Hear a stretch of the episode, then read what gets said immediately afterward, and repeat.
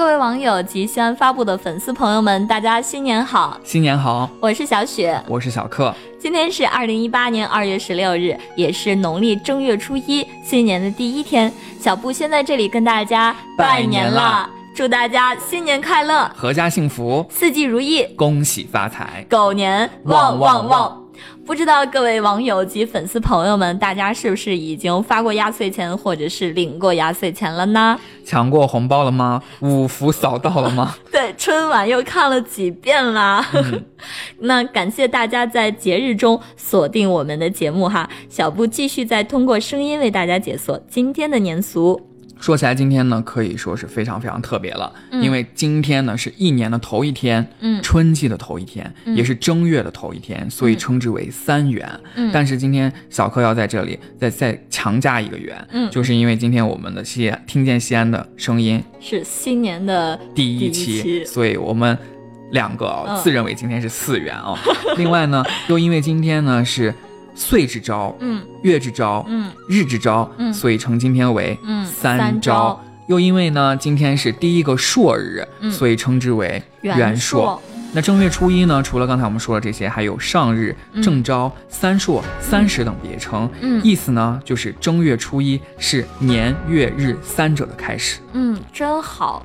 是一个很好、很全新的开始。对，那小布也特别开心啊，在一个全新的开始，为大家带来一个听见西安的声音。嗯啊，除了叫这么多的名称之外呢，正月初一其实还被称为是鸡日，也是吉日的一个谐音。对，像我国古代的话是特别重视鸡，称它为五德之禽。在《韩诗外传》里头说到，是它头上有冠。是文德，嗯，足后有据能斗是武德，敌在前敢拼是勇德，有时候招呼同类大家一起吃呢是仁德，守夜不失时天明报晓。是信德，嗯，所以呢，人们不但在过年时捡鸡，而且把新年首日定为鸡日。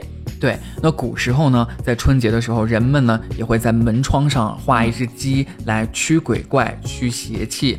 晋朝的时候呢，有一个人写了一本书叫《玄中记》，里面就提到了说，当时有一座山，山上呢有一只鸡，说的是太阳刚刚升起的时候，第一道阳光照到这座山上的一棵大树上的时候，天鸡就啼鸣了。哇，那他一啼呢，天下的鸡就都跟着叫起来了，就拉开了这一年的序幕。说到这儿，我想起一句诗，嗯，雄鸡一唱天下白，说的真的是太好了。所以呢，春节捡的鸡呢，其实象征的就是天鸡了。然而古代的时候呢，神话中呢，还有一种说法呢，是把鸡称作是。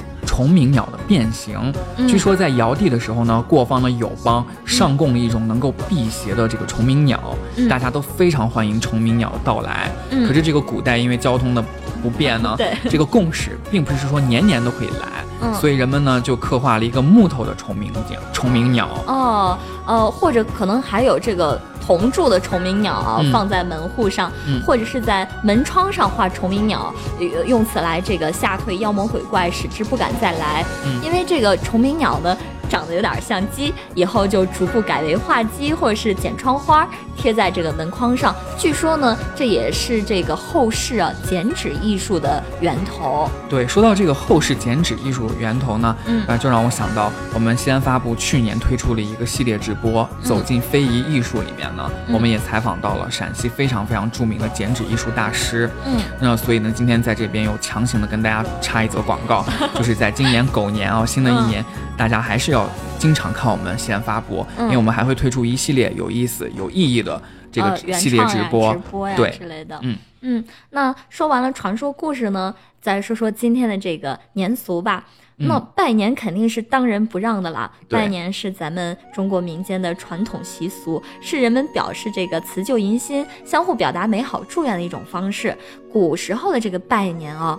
有讲究，这个原有的含义是为长者拜贺新年，而且拜年一般是从自己的家里开始的。对，像初一的一大早呢，晚辈起床之后呢，就要先向长辈拜年了，祝福这个长辈健康长寿，万事如意。嗯。呃，长辈受拜之后呢，要将事先准备好的这个压岁钱呢，就要分给晚辈了。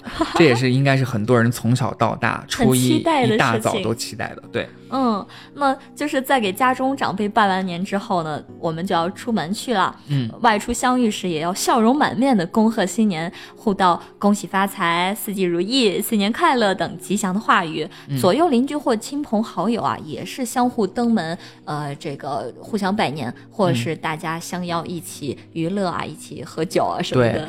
所以不知道今天各位网友初一的时候你们有什么样的活动？新年的活动都可以留言告诉我们。嗯嗯呃，这个明天呢是新年的第二天啊，也是春节小长假的第三天。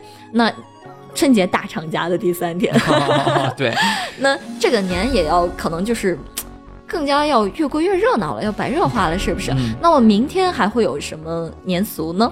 请大家明天在正月初二继续锁定西安发布新闻客户端，锁定西安发布官方微信和微博，锁定我们听见西安的声音音频栏目。在明天的节目里面呢，小雪跟小克还会如约的为大家解锁大年初二的年俗。嗯，那再祝大家新年好啦！我们明天见，明天见。